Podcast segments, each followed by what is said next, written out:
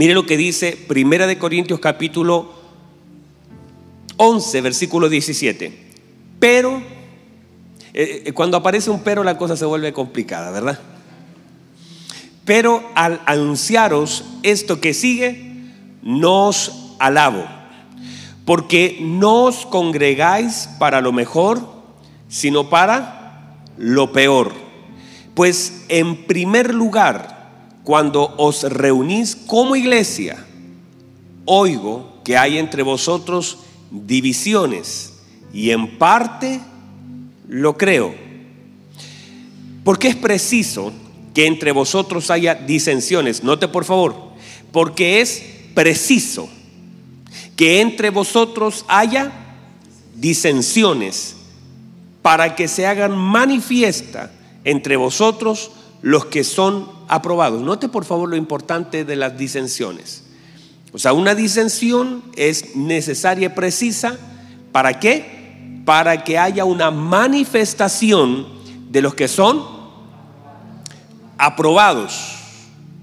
¿Cómo le va a usted con las disensiones? ¿Cómo le va con los problemitas? Ayuda a tu siervo, Señor, decían antes, ¿verdad? Cuando pues os reunís vosotros, esto no es a comer la cena del Señor. Note que aquí hay un, un, versículo clave, que la gente se está reuniendo, pero dice, no es a comer la cena del Señor. O sea, no es eso. Hay, hay personas que hacen cosas malas porque no se reúnen para lo bueno. Versículo 21. Porque al comer cada uno se adelanta a tomar su propia cena y uno tiene hambre y otro se embriaga. Pues que no tenéis casas en que comer y beber, o menospreciáis la iglesia de Dios y avergonzáis a los que no tienen nada, ¿qué os diré? ¿Os alabaré? En esto no os alabo, porque yo recibí del Señor lo que también os he enseñado, que el Señor Jesús la noche que fue entregado tomó pan y habiendo dado gracias, lo partió y, lo, y dijo, tomad, comed, esto es mi cuerpo que por vosotros es partido. Haced esto en memoria de mí. Asimismo también tomó la copa después de haber cenado, diciendo, esta copa es el nuevo pacto en mi sangre. Haced esto todas las veces que la bebiereis en memoria de mí. Así pues, todas las veces que comiereis este pan y bebiereis esta copa, la muerte del Señor anunciáis hasta que Él venga. Y eso es pronto. Amén. Tomen asiento, por favor, amados. Bueno, de alguna forma comenzamos durante la mañana a hablar acerca de la gloriosa revelación, perdón, la gloriosa iglesia de nuestro Señor Jesucristo. Que tengo tantas series. Eh, la gloriosa iglesia de nuestro Señor Jesucristo. Y dentro de eso comenzamos a hablar la importancia que tiene el saber quiénes somos, para dónde vamos, nuestra misión, nuestra autoridad, nuestra posición, la obra del infierno, cómo opera la obra del infierno a través del engaño, la mentira, toda, toda esa obra del infierno que opera incluso en la ignorancia del hombre.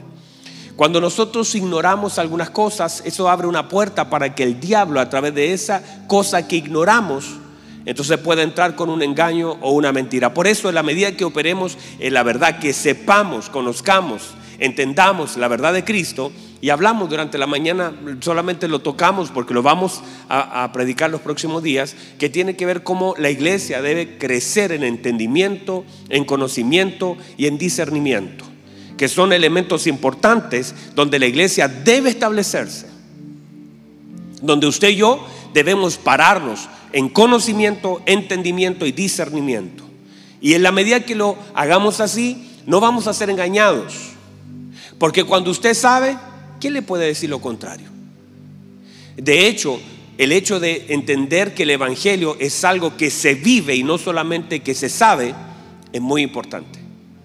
Porque la gente podría eh, ir en contra de un argumento. Usted puede decir, mira, pero aquí dice tal cosa. De hecho, un día hablando con unos testigos de Jehová, yo era, era muy, muy mm, pequeño, tendría unos, no sé, unos 15 años, 17 años por ahí, y era peleón, hermanos. Muy peleón. Pasaba los mormones y yo me paraba al frente para hablar con ellos. Pasaba un testigo de Jehová y, yo salía y los atendía y hablaba con ellos y me gustaba hablar con ellos. Y un día, en esas conversaciones, eh, ellos me empezaron, usted sabe cómo son, ¿verdad? Y, que empiezan y, ellos hacen su trabajo de aquello que ellos creen que está bien. Yo no voy, yo no, no los vamos a maltratar porque son personas que necesitan a Cristo. Vamos, son personas que necesitan a Cristo. Yo no lo voy a maltratar, no son mis enemigos, son personas que tienen que ser alcanzados por la gracia del Señor. Y de hecho hay varios que han sido alcanzados. Eh, eh, en San Vicente tenemos varios mormones, hay otros hermanos que son testigos, que fueron testigos de Jehová y que ahora son hijos del Señor de verdad. Dígame, diga gloria a Dios. ¿Quién sabe usted si hay un testigo de Jehová mirándonos ahora mismo? En el nombre del Señor. La cosa es que eh, me acuerdo que esa vez cuando conversábamos y me planteaba el tema y ellos me llevaban a su versículo bíblico, está bien porque ellos los entrenaron para eso y ellos están tratando, eh, uno es de admirar a esa gente, cómo se esfuerzan, están en las plazas, están en la esquina, pasan a las casas y aunque tú los rechaces vuelven a pasar. No, tremendo hermano, tremendo. Dígame que no, cierto que es así, tremendo. Ahora, entre eso, en, esas conversaciones, yo ya no tenía, dentro de todos los argumentos que yo me dio, ya no tenía yo más argumentos, ni me sabía ningún otro versículo bíblico, pero le dije, ¿sabes? Te voy a decir algo. Todo lo que me está diciendo me parece muy bueno, pero te voy a decir algo muy claro. Tú me dices que estas cosas son, que difíciles, pero te voy a contar acerca de mi transformación en Cristo. Te voy a contar cómo el Señor me ha tocado cómo el Señor me ha transformado, cómo el Señor me ha llenado de su presencia.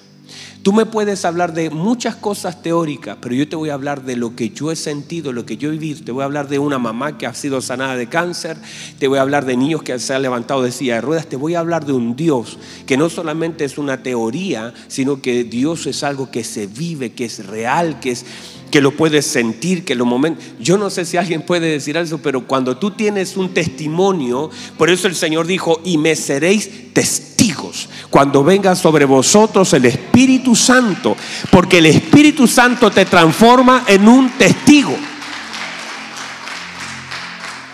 O sea, la verdadera, la verdadera razón para que haya un testigo es la obra del Espíritu Santo en él. No es que pases que por, los altos de los últimos días, nada de eso, para que seas un verdadero testigo. El Señor dijo, y me seréis testigos cuando venga sobre vosotros el Espíritu Santo. Quiere decir que la obra del Espíritu Santo sobre mí me vuelve un testigo de Él. Que el Espíritu Santo venga sobre mí me hace testificar y me hace testigo. Ahora yo soy testigo, puedo testificar de Él, puedo testificar de su obra, puedo testificar de su transformación, puedo testificar de su poder, puedo testificar de su amor, puedo testificar de la verdad de la palabra, puedo testificar porque la obra del Espíritu Santo ya está en mí. Vino sobre mí el Espíritu Santo y me transformó en un testigo de Él.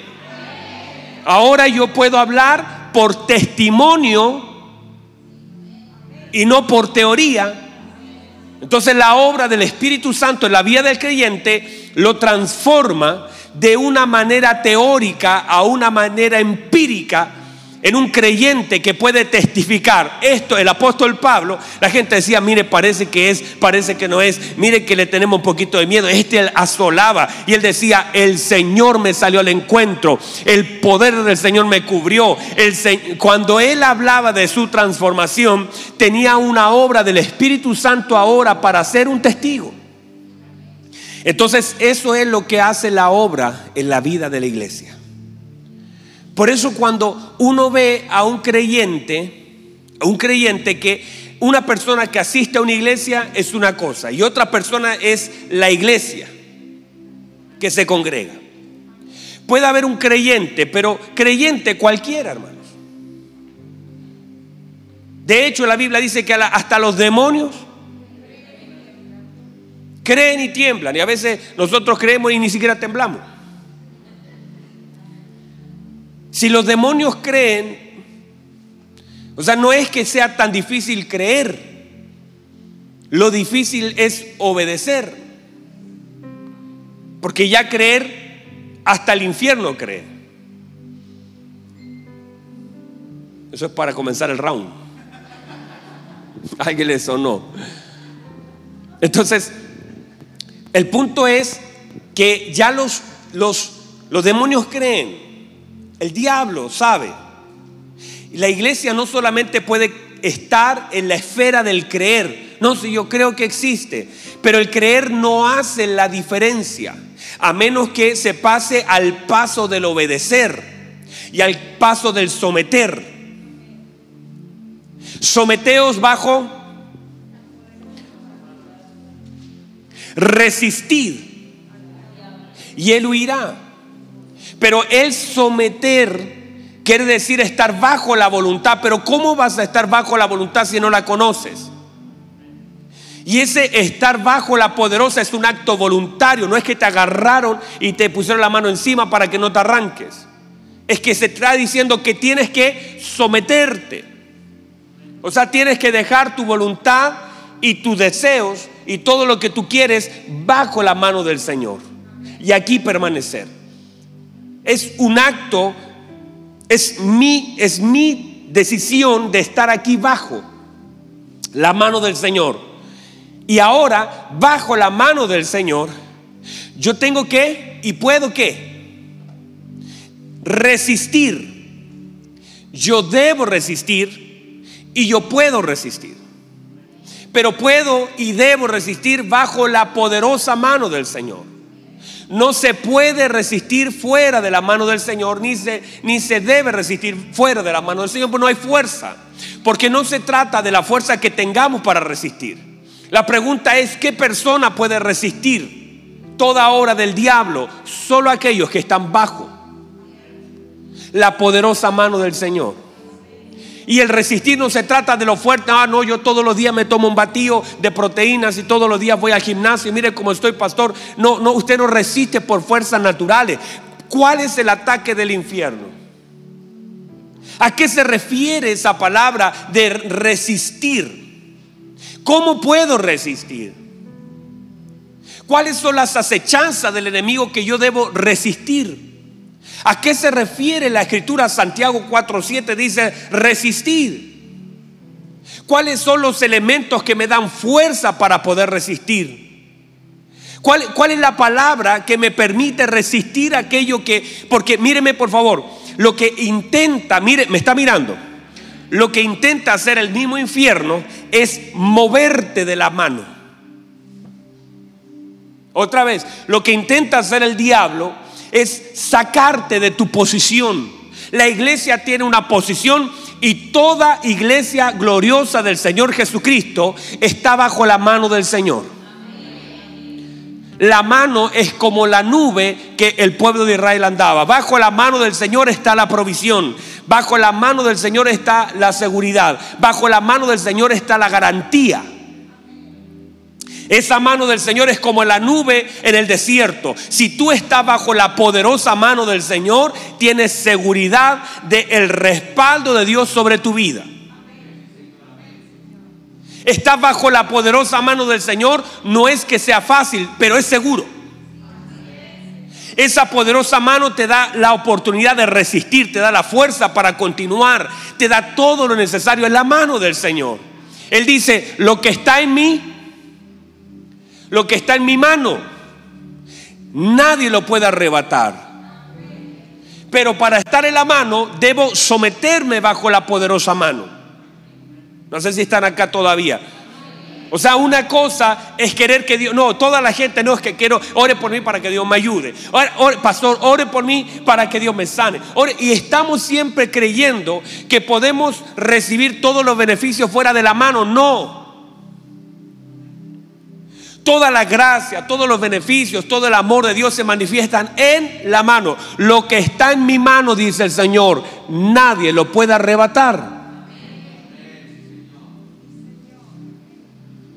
Entonces, someteo bajo la mano del Señor dice, resistir al diablo. ¿Por qué? Porque Él tratará de sacarte de la mano, que salga de su voluntad, que salga de su, de, de su palabra. Te quiere mover. Y entonces tienes que resistir. ¿Cómo se resiste? A través de la palabra, a través del entendimiento, a través del conocimiento, a través del discernimiento. No, yo voy a aguantar, no es que viene un golpe. No, y ahí están las convicciones, ahí están las decisiones y ahí están las determinaciones que me mantienen en el lugar a pesar de la presión, a pesar de la tentación. ¿Cómo opera el infierno? A través de presión, a través de tentación, bajo la mentira del engaño, bajo lo que es la ignorancia. Cuando algo se ignora, el diablo lo detecta. Entonces toda presión, toda opresión, toda tentación son las almas del diablo. Lo que, lo que el diablo hace es esto, míreme, me está mirando. ¿Verdad que me están mirando? Pensemos que ahí está. Lo que hace es, la tentación es como una carnada. Que, se mueve, que se ve atractiva. Y que se mueve. Y lo que hace es que tú comienzas a... y ese, si, usted, yo, yo escuchaba, mire, en el, eh, eh, mi mamá, mi papá cuidaban ovejas y, el, y el, los animales que cazan, el puma y todos los animales que cazan allá, lo que hacen le hacen gracia a las ovejitas porque son curiosas. ¿Sabe usted que las ovejitas son curiosas? Son muy curiosas. Por eso se pierden con facilidad. Y el, y el leoncito le hace cosas así, le mueve, se da vueltecitas. No, en serio. Vea Discovery Channel.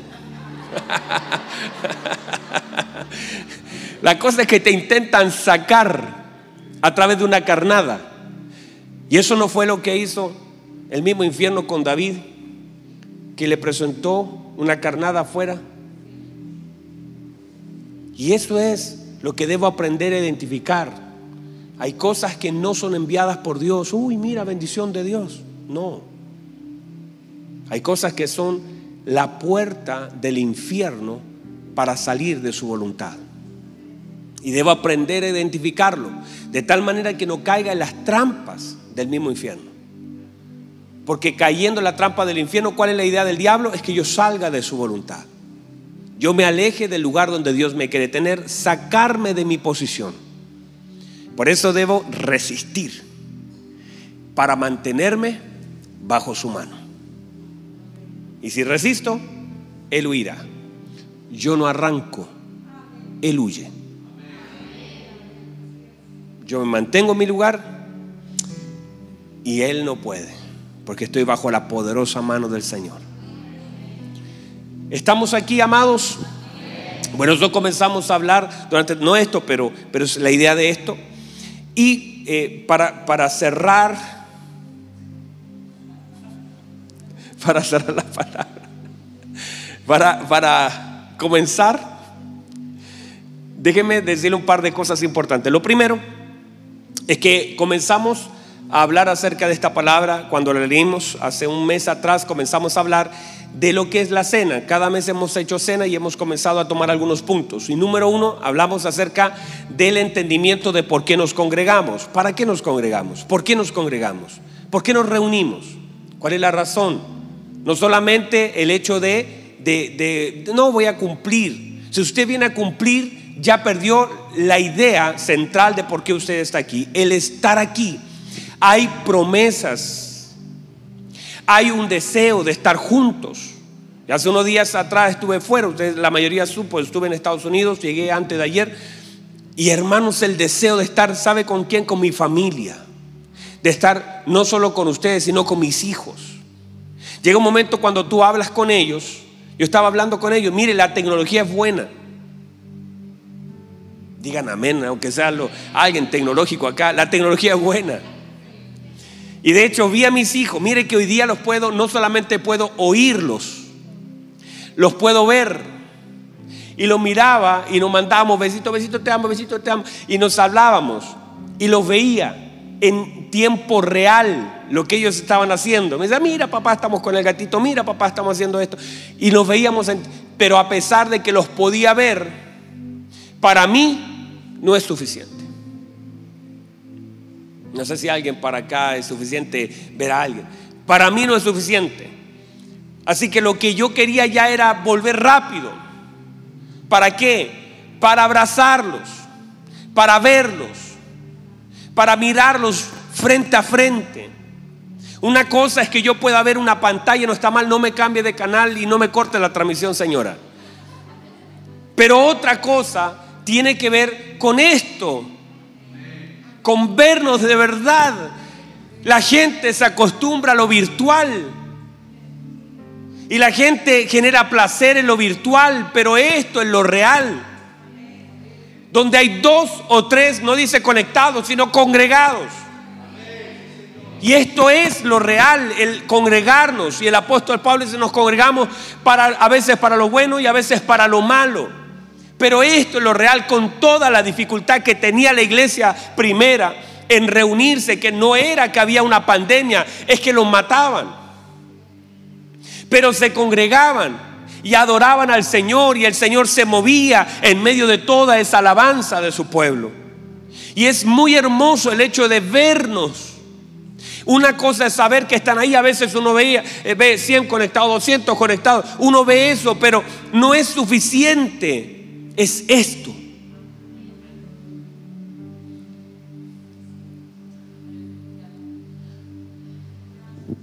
El apóstol Pablo dice,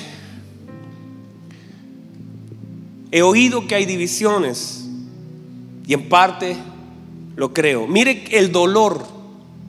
Cualquier cosa que atente contra la unidad de la iglesia se constituye un enemigo de Dios. Todo lo que atenta contra la unidad del cuerpo se constituye un enemigo de Dios. El Señor murió para que fuéramos uno oró para que fuéramos uno.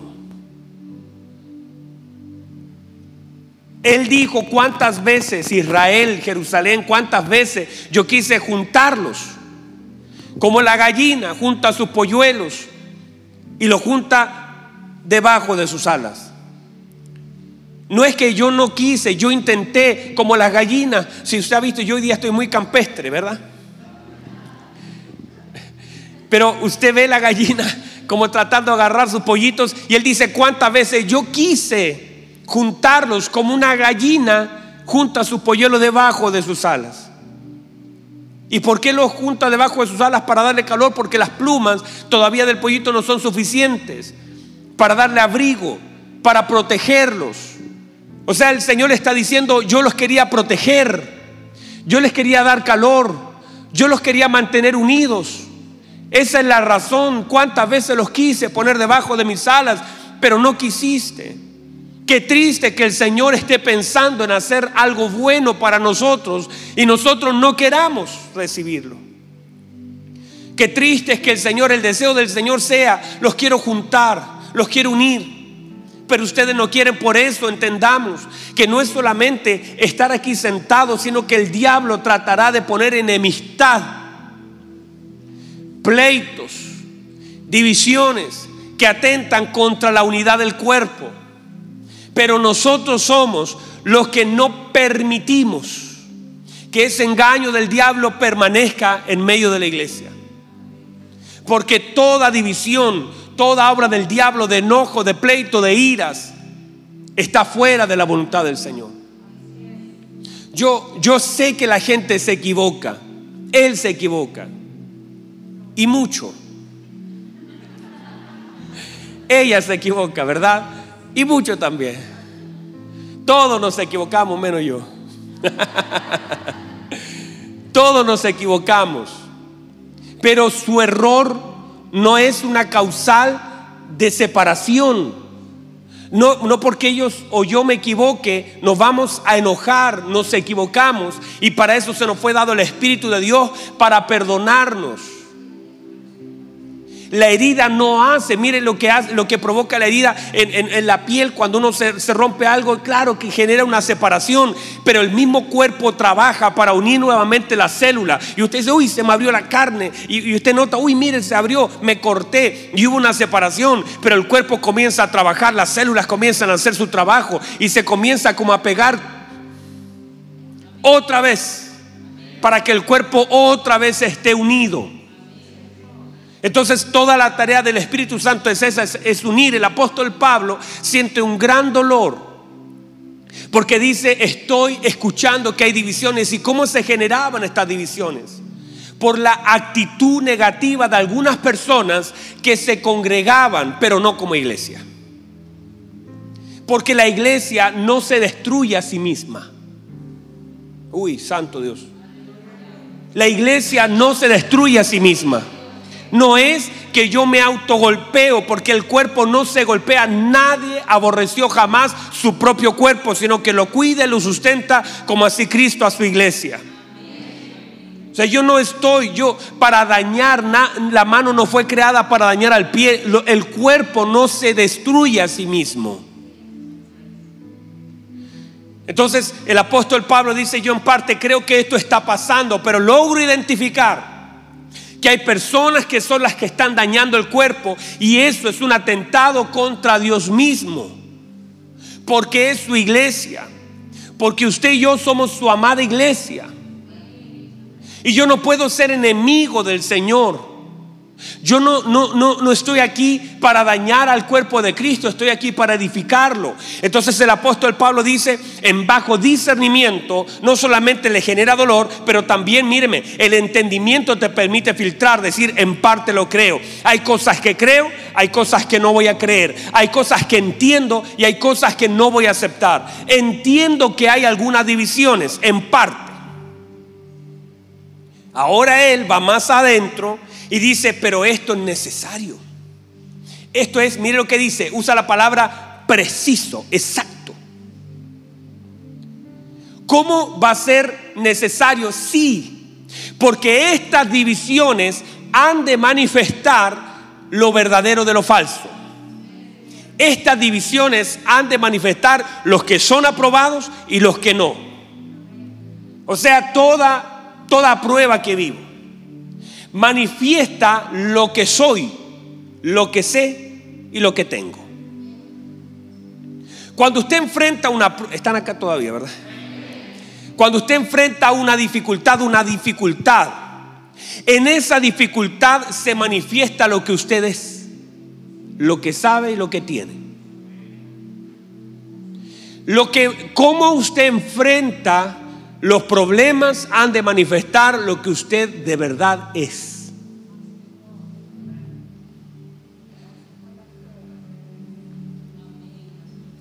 O sea, la prueba viene a manifestar.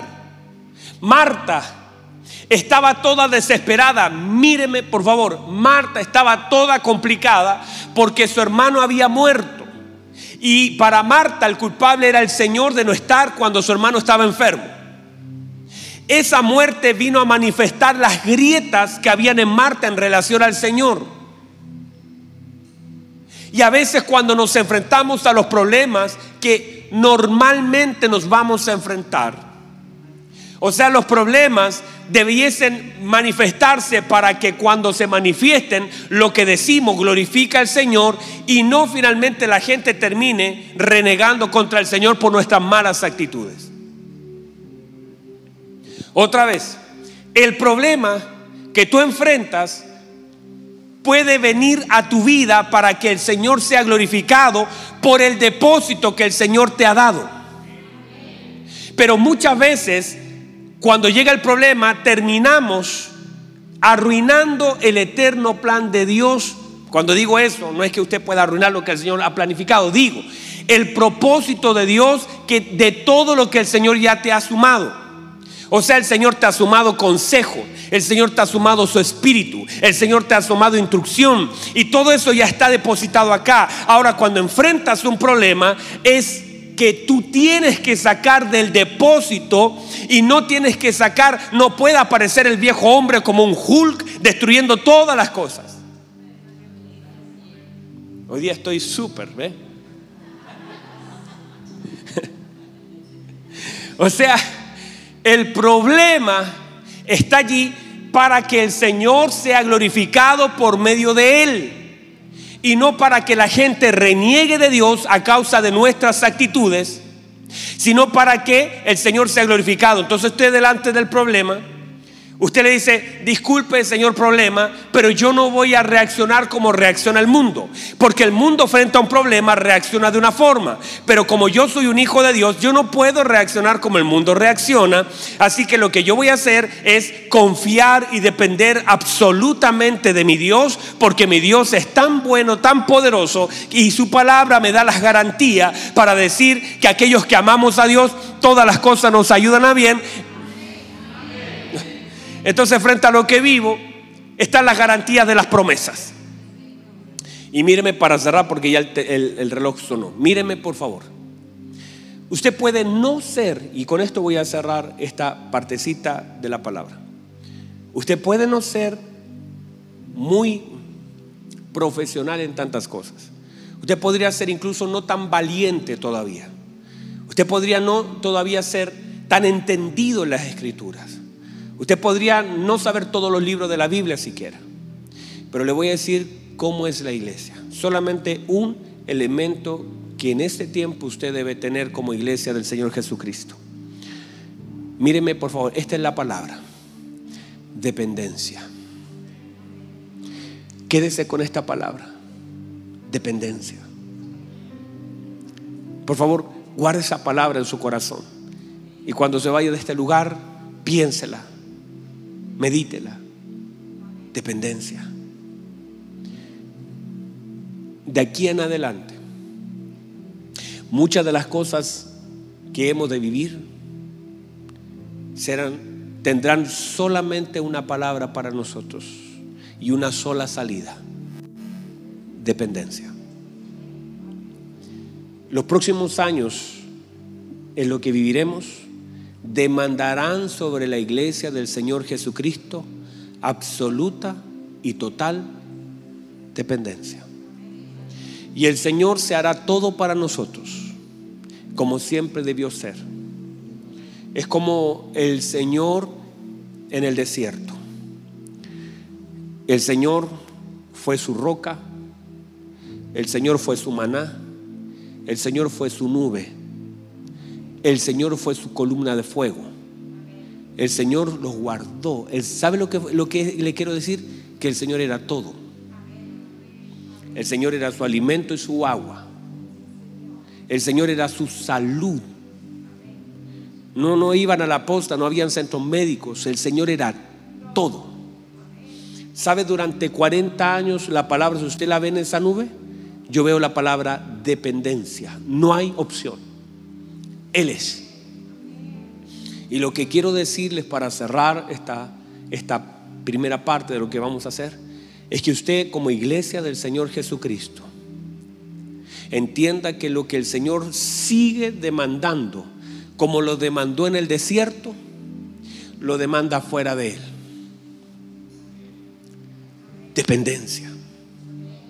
Usted tiene que ser dependiente absolutamente de un Dios que no falla, de un Dios que no le abandona, de un Dios que no le olvida dependiente absolutamente, emocionalmente, espiritualmente, materialmente, dependientes absolutamente de Dios. Y sabe, le voy a decir esto, y a veces Dios, míreme, míreme por favor, a veces Dios se encarga de cerrar todas las otras llaves de nuestra vida la emocional, la económica, la de la salud. El doctor dice, ya no hay nada que hacer, el trabajo te despidieron, eh, eh, la persona que más amaba te traicionó y te cierra todo. ¿Sabe, ¿Sabe por qué digo eso? Porque a veces todo lo que vivimos nos lleva a una sola palabra.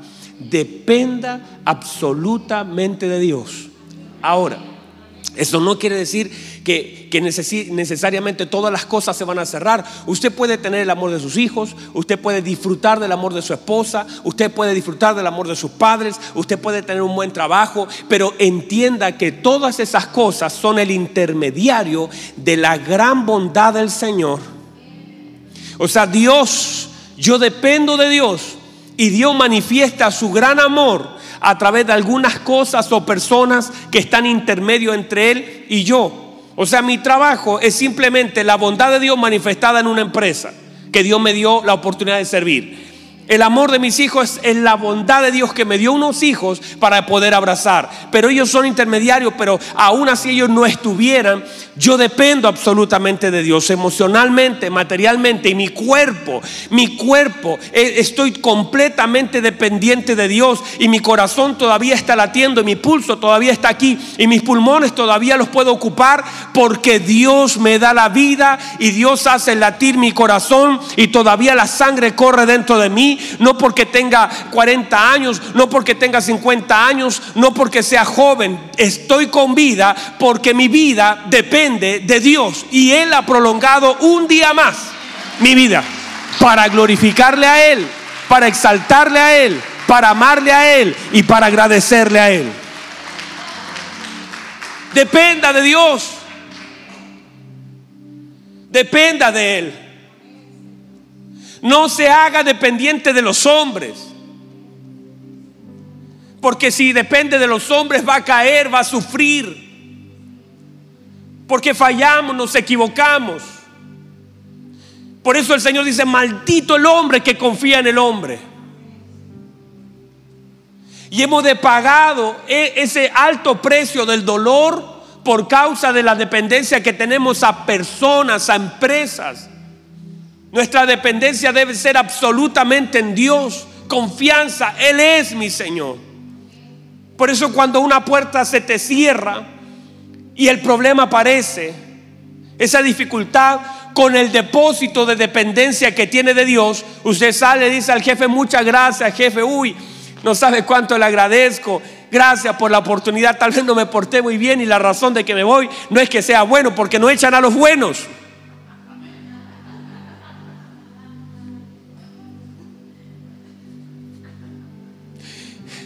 Dígame, aunque sea despacito. Bueno, lo echaron por injusto, porque el jefe era malo y perverso. Pero usted no importa por qué lo hayan echado, por qué la puerta se cerró, por qué la empresa se cerró, da, lo mismo. Usted llega y dice, jefe, gracias, lo bendigo. ¿Me, ¿Me, permite hacer una oración antes de irme? ¿Me permite orar? Señor, gracias por este jefe. Señor, gracias por su corazón Gracias por mis compañeros, gracias por este lugar, bendiga esta empresa. No vaya, no vaya a desear que esa empresa se cierre ahora que usted se va. Que le vaya mal. Ya se van a dar cuenta que yo le hacía falta, que sin mí no pueden hacer nada. No, no haga eso. Que el Señor ponga personas más capacitadas que yo. Señor, que haya paz en este lugar. Doy gracias, Señor, por, por eso. Y esa disensión, esa dificultad manifestará que usted está aprobado. Porque las dificultades manifiestan quiénes son y quiénes no son. Lo dejamos ahí, mejor pónganse porque si no esta cosa se pone media compleja. Y tenemos que seguir. Alguien diga amén. Está, bueno el tema, me gusta. así uy, yo estoy aquí disfrutando, hermano. Me encanta esto. Pero me gusta porque, porque en realidad a veces nos equivocamos pensando que los problemas son malos. Los problemas vienen a manifestar. No es que sean malos en sí, pero vienen a manifestar algo que usted ya tiene por dentro. Usted tiene lo necesario para enfrentar aquellas cosas que vive. No piense que no. Porque toda esta palabra, míreme toda esta palabra que ahora mismo está siendo predicada, está siendo predicada como un depósito de Dios sobre su vida para enfrentar aquellas cosas que usted necesita enfrentar mañana. O sea, la está recibiendo porque Dios sabe lo que va a enfrentar. Y a través de lo que enfrente, usted puede glorificar al Señor con sus actitudes. Porque usted puede glorificar a Dios con su oración y deshonrar a Dios con su actitud. Y lamentablemente muchas veces pasa eso. Usted está ahí llorando, oh Señor, te amo, te amo, eres un besito para ti, y llora y llora. Y no está mal porque lo tiene que hacer, yo lo hago. Pero no tiene sentido honrar al Señor en privado y deshonrarlo públicamente. Y la iglesia lamentablemente ha hecho eso. Entonces al final, después que te dicen, uy, si yo tengo un vecino, Uy, mi tío es también cristiano. Uh, mi tío. No paga las deudas. Es grosero. Responde mal. Es mal trabajador, impuntual. genera ambientes complicados laborales, pero va a la iglesia. Entonces en privado honra a Dios y en público lo deshonra. No tiene sentido. Lo importante es que la iglesia del Señor Jesucristo honra al Señor en privado y el Señor sea glorificado en público. Y que la gente al ver nuestras buenas obras glorifiquen a vuestro Padre que está en los cielos. Que la gente cuando te vea y tu reacción, usted debería reaccionar mal. Y usted dice, ¿cómo voy a reaccionar mal? Le, el otro día le pregunté a un pastor amigo allá en Miami, le dije, ¿cómo está pastor? Pastor Ángel. ¿Y cómo está? Es típico uno hace esa pregunta, ¿cómo estás? Le dije, ¿cómo está pastor? Me, respondió así, ¿cómo quiere que esté con el Dios que tengo? Y me gustó. Y dije, la voy a inventar yo allá en Chile, como no la saben todavía. ¿Cómo está, pastor? Me dijo, ¿cómo quiere que esté con el Dios a quien sirvo? Y yo dije, wow, buenísimo. ¿Por qué no se me ocurrió a mí? Me hubiera hecho famoso. Le hago la pregunta a usted. ¿Cómo están? Piénselo. ¿Cómo, ¿Cómo están? Y usted dice, ¿cómo quiere que esté con el Dios a quien amo? con el Dios a quien sirvo, con el Dios de quien soy. No puedo estar mal. Cierre sus ojitos un minuto, por favor. Y ahora se la pregunto internamente, no me la responda a mí. ¿Cómo está?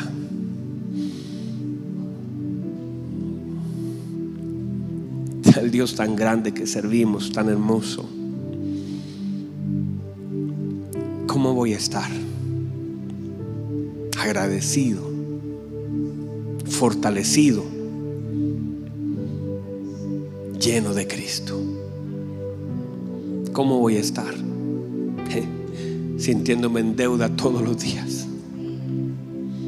por su gran amor. ¿Cómo voy a estar? Con el deseo de servirle, correr en pos de Él. ¿Cómo voy a estar? completamente agradecido porque Él me salvó y me amó.